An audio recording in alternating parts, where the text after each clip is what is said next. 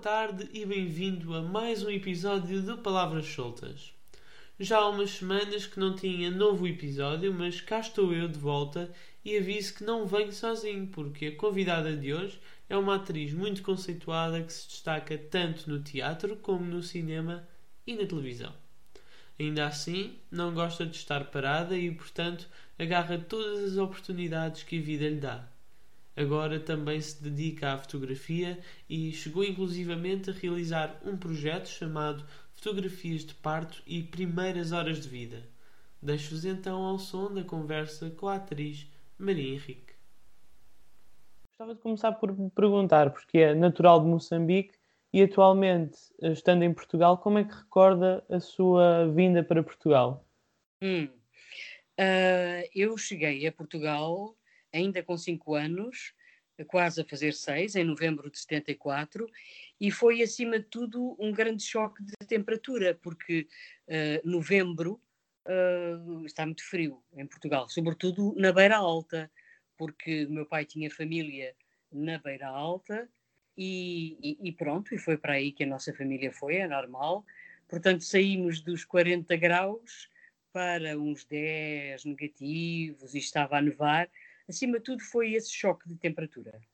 Então foi, acabou por ser mais uma questão de clima do que propriamente de adaptação a nível social. Sim, até porque como tinha 5 para 6 anos, ainda não tinha entrado claro. na escola primária, não houve problema. E entre 1987 e 1991 estuda teatro na Escola Superior de Teatro e Cinema de Lisboa. Nessa Sim. altura, alguma vez sentiu que aquelas pessoas que lhe eram mais próximas nem sempre a apoiaram pelo facto de estarmos a falar de uma área mais instável? Uh, uh, não tem a ver com nem sempre a apoiaram, tem a ver com uh, o facto de, ainda hoje, em 2020, quase 2021, sabemos que qualquer área artística é mais incerta, não é? Exatamente. Vamos imaginar e remontar aos anos 80 e pensar numa jovem com 18 aninhos acabados de fazer, ir sozinha para a capital. É normal que qualquer família ficasse preocupada. Uh, sobretudo, não, não por eu ir sozinha estudar, por vir sozinha estudar para Lisboa, mas, acima de tudo, por uh, ser uma área artística que, na altura, temos que pensar que, na altura, ainda não havia ficção em televisão. Existia, Exatamente. Existia teatro, companhias de teatro bastante sólidas, onde nem sempre era fácil de entrar porque já tinham elencos completos. Uh, e depois, só quando eu já estava no conservatório, lá para 89, 90, é que apareceu a primeira sitcom portuguesa, Sozinhos em Casa, com o Henrique Viana e o Miguel Guilherme, uh, onde eu me também em televisão. Foi aí. Portanto, havia ainda menos mercado de trabalho, não é? Agora Agora há muito mais, há um leque muito maior de oportunidades. E é curioso por estar a falar desta questão também das oportunidades, porque em 1991, quando estava a terminar o, o seu curso, acabou por ser convidada para uma peça que era O Sonho numa Noite de Verão, do Shakespeare, e depois, ainda a seguir, nesse mesmo ano, foi convidada para o Quem Muda a Fralda uh, à Menina de Francisco. Uh, isso para si foi um reconhecimento pelo seu trabalho? Eu, na altura, com 20 anos, eu não pensei exatamente nisso. Pensei, meu Deus, que maravilha, uh, oportunidades de trabalho. Isto porquê? Porque eu ainda estava no terceiro ano do conservatório, ainda estava a completar os meus estudos. Portanto, quando o Rui Mendes, meu professor na altura no conservatório, me convidou para me estrear em, em teatro e logo com William Shakespeare, Uh, o meu sentimento foi de felicidade suprema de pensar a minha grande primeira oportunidade enquanto ainda estou a tirar o curso.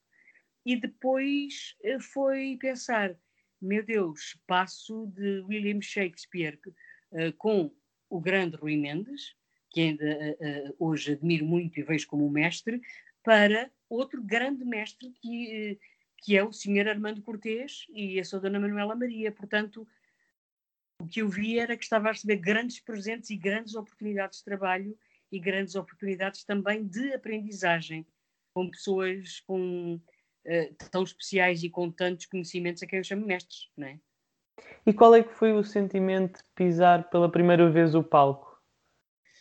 Ah, eu acho que foi um misto de emoções muito, muito, muito, muito grande. Eu nem sei explicar. Deve ter sido uma mistura de adrenalina muito grande, com responsabilidade, com o querer estar à altura da aposta que experimento tinha feito em mim, com o grau de exigência que eu tenho de querer fazer o meu melhor, com um prazer enorme de estar a fazer o que eu mais amo na vida. E é essa questão da responsabilidade e também do querer fazer melhor que a faz, mais de 25 anos depois do início da carreira, querer subir aos palcos? Sempre. E eu penso que isso está comigo.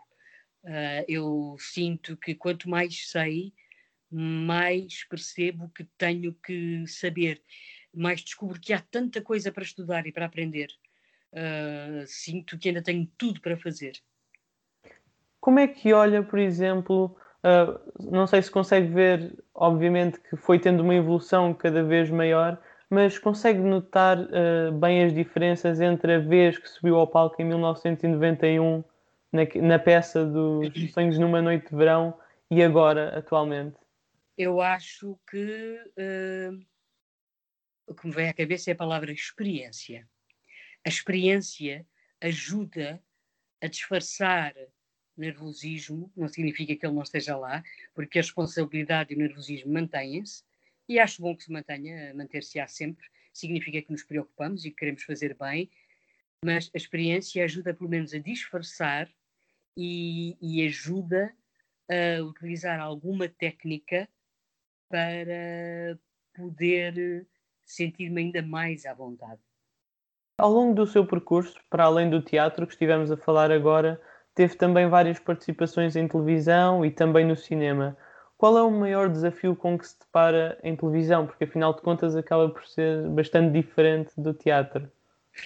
Isso é difícil de escolher. Eh, eu não consigo escolher. Em primeiro lugar, não consigo escolher entre teatro, televisão e cinema. Para mim, o ideal é fazer as três. Porquê? Porque claro. se completam. Porque são técnicas uh, de representar completamente diferentes. E nós temos que as dominar todas. Uh, Completam-me como atriz. Uh, não consigo escolher especificamente um grande desafio, mas posso mencionar um que foi importante também em termos de mensagem para o público. E nós, atores, também somos responsáveis por passar uma mensagem para o público. Nesse Sim. sentido, houve uma novela que eu fiz uh, que se chamava Deixa-me Amar e que eu fazia a personagem Felicidade, que era uma mulher que tinha fugido do marido e mudado de nome e tinha ido para outro bairro, um bairro popular, Alfama, em Lisboa, com outra identidade porque sofria de violência doméstica. E mais cedo ou mais tarde ele acaba por encontrá-la, raptá-la, tentou matá-la, a esta minha personagem, e ao longo da gravação da novela e mesmo depois, enquanto a novela ainda estava no ar, eu tive muitas pessoas que chegaram ao pé de mim e disseram muito obrigada pelo seu trabalho, porque deu voz a muitas pessoas que estão a sofrer dos mesmos problemas. Houve quem chegasse ao pé de mim e dissesse: Olha, graças a si e ao seu trabalho, eu ganhei coragem de pedir ajuda, de denunciar. E isso também é importante para um ator uh, também cumpre uma função, porque nós temos que passar mensagens e nesse sentido foi muito forte. E acima de tudo, a, a sua função também enquanto atriz, neste caso, é representar em forma de ficção aquilo que é real. Sim, o, o ator uh, está a emprestar o seu corpo e a sua alma a tons que têm que ser bastante, temas que têm que ser bastante pertinentes uh, da vida social, política, económica, para que possam ser pensados e debatidos. Sente que ao longo da sua carreira, esta personagem que me falou aqui há pouco acabou por ser uma das mais marcantes na sua carreira, por isso mesmo, pelo facto das pessoas se identificarem? Uh, não, não sinto que tenha sido a mais importante. Sinto que a mais importante é sempre a que eu estou a fazer hum. ou a que eu vou começar a fazer. Porquê? Uh, porque é mais um desafio onde eu me foco para pensar então como é que eu vou conseguir continuar a manter essa fasquia. Para além de tudo isto, também do teatro, da televisão, já deu voz em vários filmes de animação, como no caso do Carros 2, também foi o Divertidamente e o Rei Leão 3 Rei e muitos outros. Exatamente. O que é que se sente uh, quando está a gravar? É quase como se fosse gravar uma radionovela? Não, é muito diferente. Porquê? Uh, é fascinante fazer dobragens, mas é muito, muito difícil, porque nós estamos a olhar, mas eu adoro e divirto-me, fico uma criança. Isso é muito bom, é nós estarmos a trabalhar e podermos divertir-nos. Mas, porém, é uma técnica muito, muito difícil. Porquê?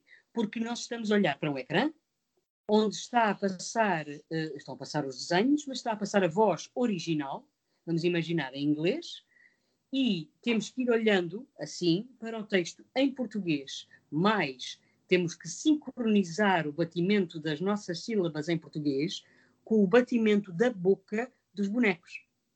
E tudo isso uh, uh, não é fácil e implica uma grande, grande concentração, até ao ponto de uma pessoa se começar a divertir. Né?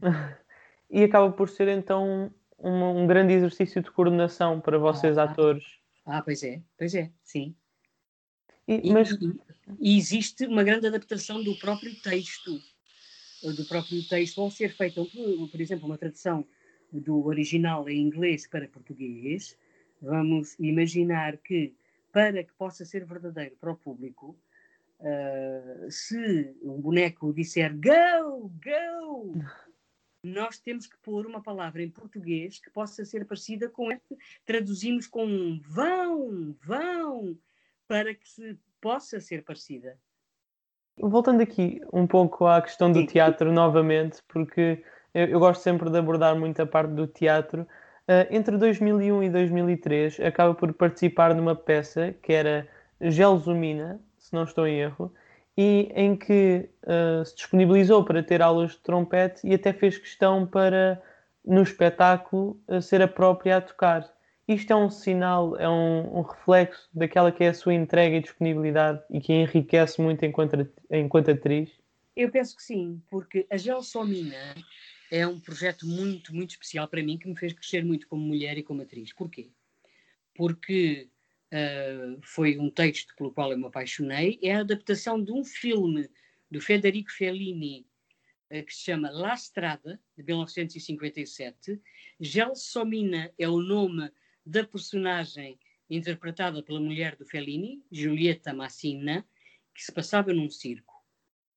Eu uh, uh, o texto estava escrito em monólogo, foi quase um monólogo, mas fizemos uma pequenina adaptação para entrar o Marco António Del Carlo e o Sabri Lucas, um, que era o homem forte do circo, das correntes, e o homem do que andava lá em cima no arame. Isto para dizer o quê? Eu estava a gravar uma novela para a RTP durante o dia, estava a ensaiar uh, o espetáculo de teatro assim que saía da novela e estava a aprender a, trocar, a tocar trompete à hora de jantar, ali perto do Centro Cultural de Belém, um, com o apoio uh, da banda uh, musical da Guarda Nacional Republicana. E estava também a produzir eu o espetáculo, era eu que produzia.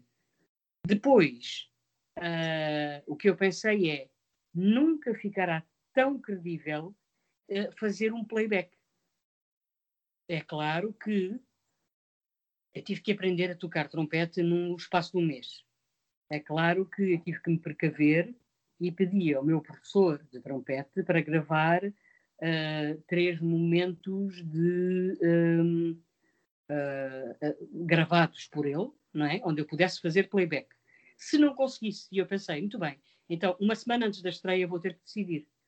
Já estão gravados os três playbacks, porque durante a peça ela começava a tocar muito mal porque não sabia tocar. Sim. Depois a meio já, já tocava um bocadinho melhor e desafinava. E depois no fim já tocava bem. Por isso, eu pedi ao meu professor para gravar estes três playbacks, que ficaram guardados comigo até uma semana antes. E eu pensei, em último caso, farei playback, porque tenho que ser credível com os dedos e com a boca e com as bochechas, de forma a que eh, achem que sou eu que estou a tocar. Nunca é a mesma coisa o som sair de umas colunas mesmo que estivessem atrás de mim, ou sair do instrumento. Da própria pessoa. Então, o que é que eu fazia? Chegava mais cedo aos ensaios, tinha sempre a embocadura, que é aquele pedacinho uh, que sai do trompete e, e se põe na boca, e conduzia, ainda não havia telemóveis, e conduzia uh, do estúdio para o teatro, uh, do teatro para casa, sempre com a embocadura na boca, a ensaiar, a trabalhar. chegava à casa, estacionava o carro, uma da manhã, duas da manhã, ficava ainda no carro a tocar trompete num sítio mais afastado das casas, para dentro de um casaco, para não fazer barulho, nem, não, não incomodar ninguém durante mais uma horita ou duas. E, uh, e pronto, e chegou a altura e uma semana antes fui eu que toquei. Portanto, uh, é, foram momentos muito mágicos, sim. Por falar nesta, aproveitar que está a falar desta questão da credibilidade, porque quando é a própria pessoa a fazer as coisas é sempre melhor e é mais credível aos olhos do público.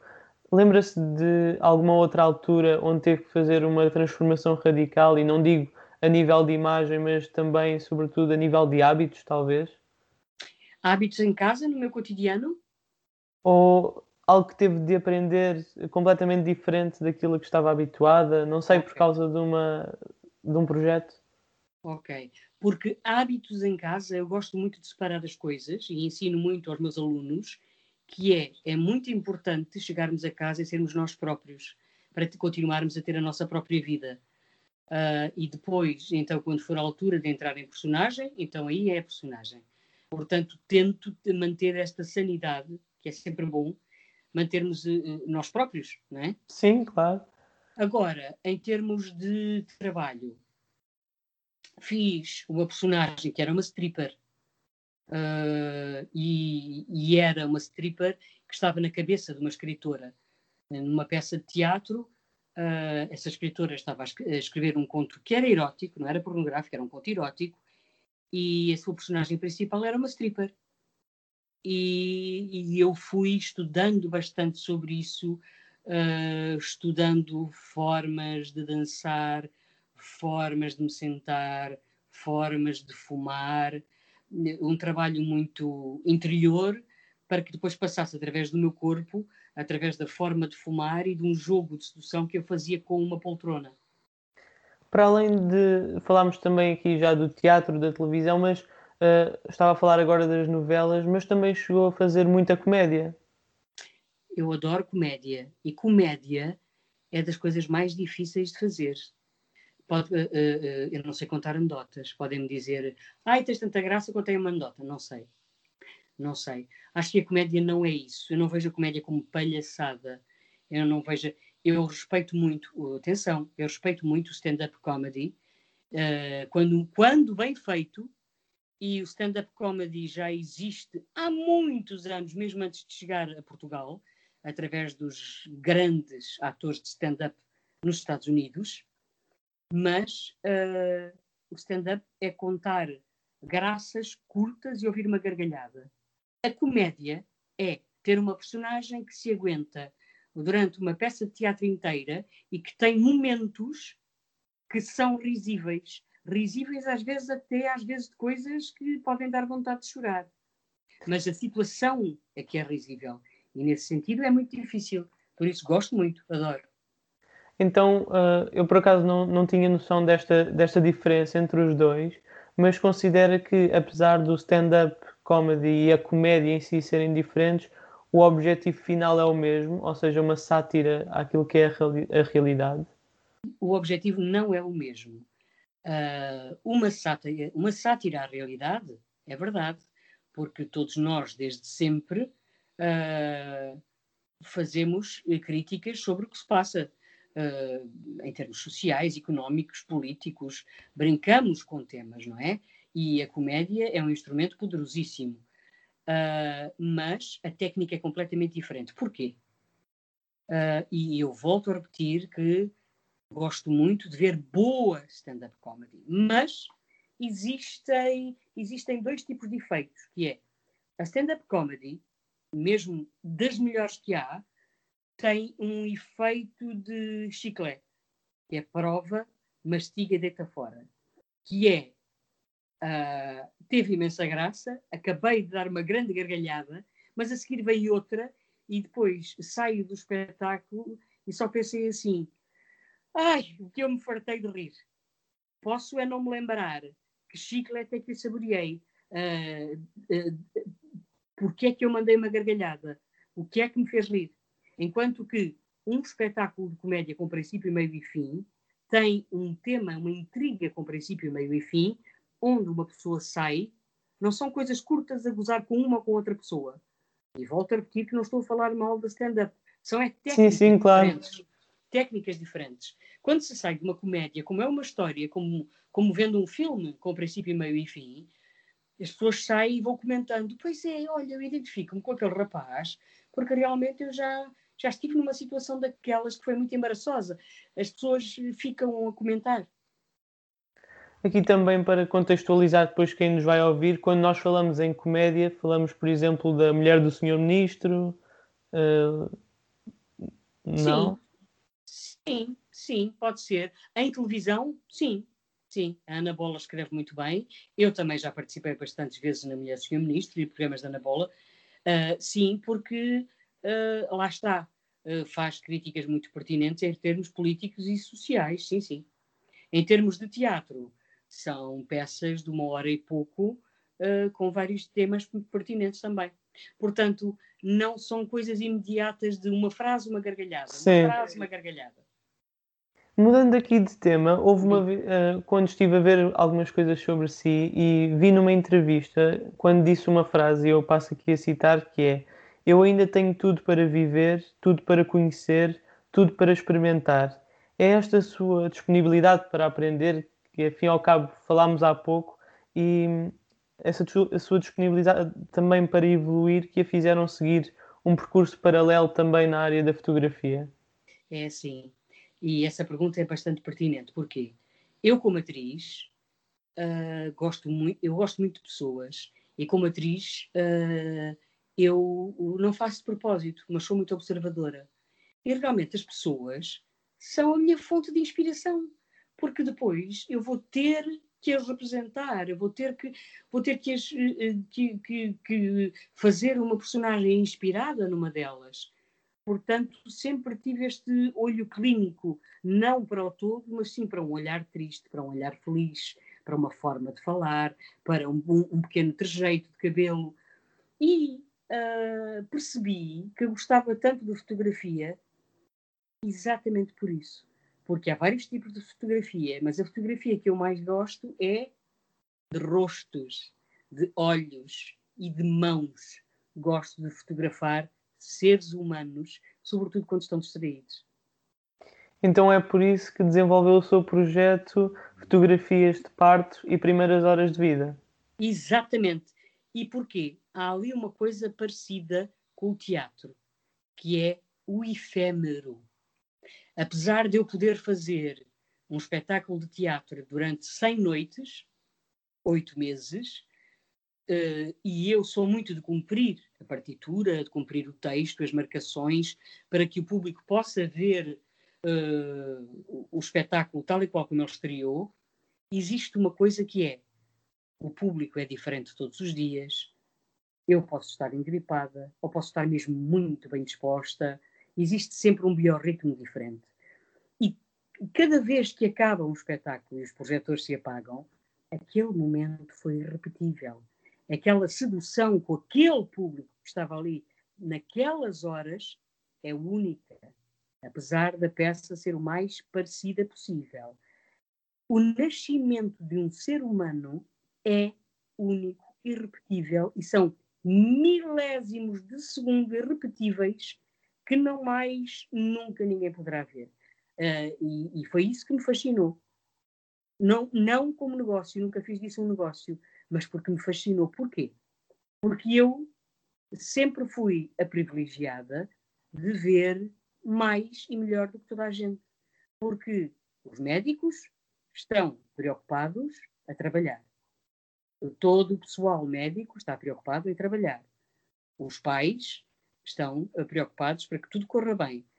Eu estou, apesar de ser emotiva, com um lado um pouco mais pragmático, a tentar captar os milésimos de segundo mágicos do mundo que nunca mais se vão repetir e que aqueles pais e um dia aquela criança vai poder ter a capacidade de observar.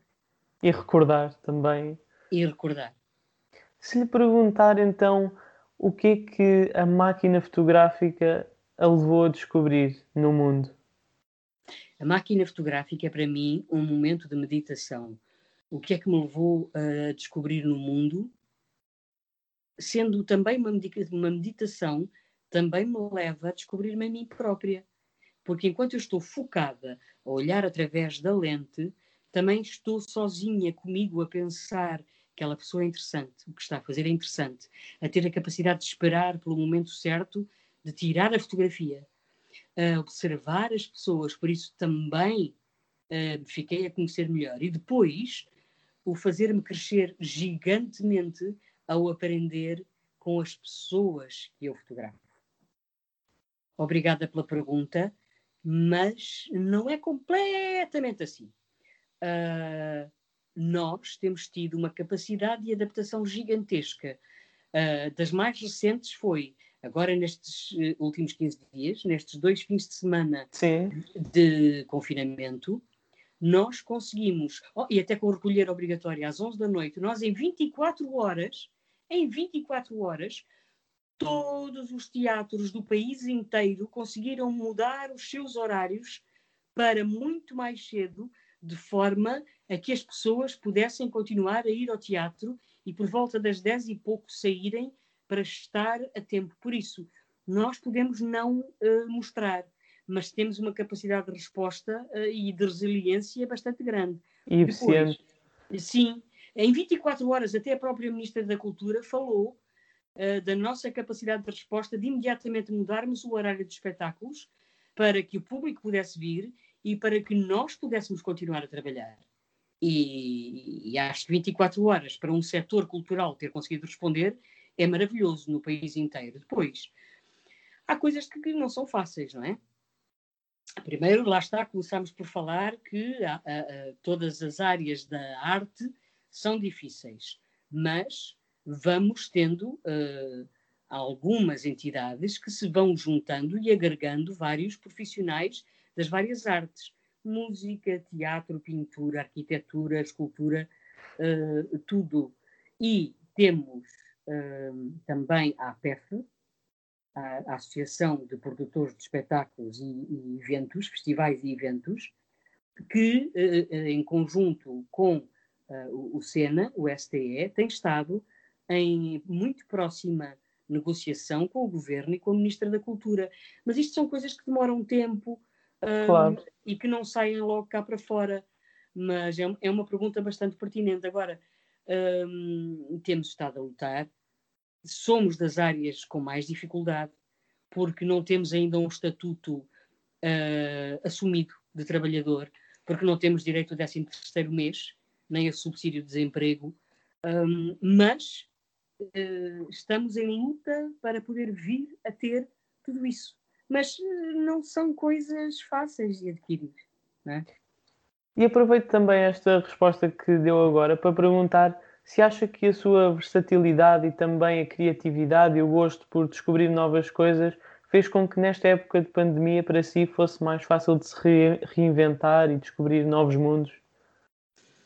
Ah, uh, eu não parei de pensar, uh, não parei de tentar criar, Uh, realmente houve uma área que eu não previ, que foi a formação, em que eu imediatamente, como gosto muito de tecnologia, eu dou formação há quase 30 anos e gosto muito, e está a ver, eu não estou a dizer dar aulas, porque Sim. em arte não se diz um mais um é igual a dois. É mesmo dar formação porque as pessoas vão se formando como seres humanos através da arte, e eu também. Uh, e sem premeditação alguma, a partir do momento em que em março existiu aquele confinamento obrigatório durante três meses, imediatamente aconteceu, não foi premeditado. Eu, gostando tanto de tecnologia, fiz do meu escritório um, uma parafernália tecnológica para conseguir unir quatro turmas a, a continuarem a sentirem-se criativas e a continuarem a aprender. Nesse sentido, eu espero que não volte a ser necessário fazer isso. Mas hum, eu penso que estou sempre atenta, penso que, uh, que não baixo os braços e que continuo com muitos projetos na manga e na cabeça e não ficaram na gaveta por isto estar a acontecer. E espero uh, poder vir a concretizá-los. Para terminar aqui a, a, nossa conversa, eu gostava de lhe perguntar quais são os seus planos, apesar de tudo estar incerto, mas quais são os planos que gostaria de cumprir num futuro próximo? Hum.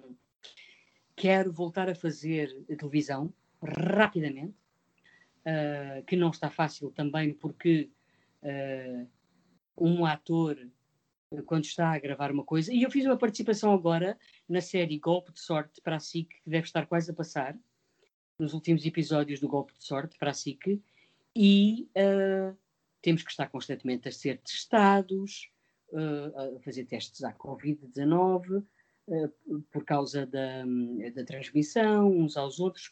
Portanto, e, e existem ali bastantes dificuldades, mas, como vê, estou quase a ir para o ar no golpe de sorte, mas quero muito em breve fazer uma novela assim de, do início ao fim, seis meses, sete meses, oito meses, conciliando sempre com o teatro, porque há uma coisa que me dá muito prazer, é entrar às oito da manhã em estúdio, sair às oito da noite de estúdio, enfiar-me no carro, jantar no carro, a caminho do teatro, a começar a sintonizar-me para a peça de teatro que vou fazer porque, como disse há pouco, tanto o teatro como a televisão e o cinema se complementam.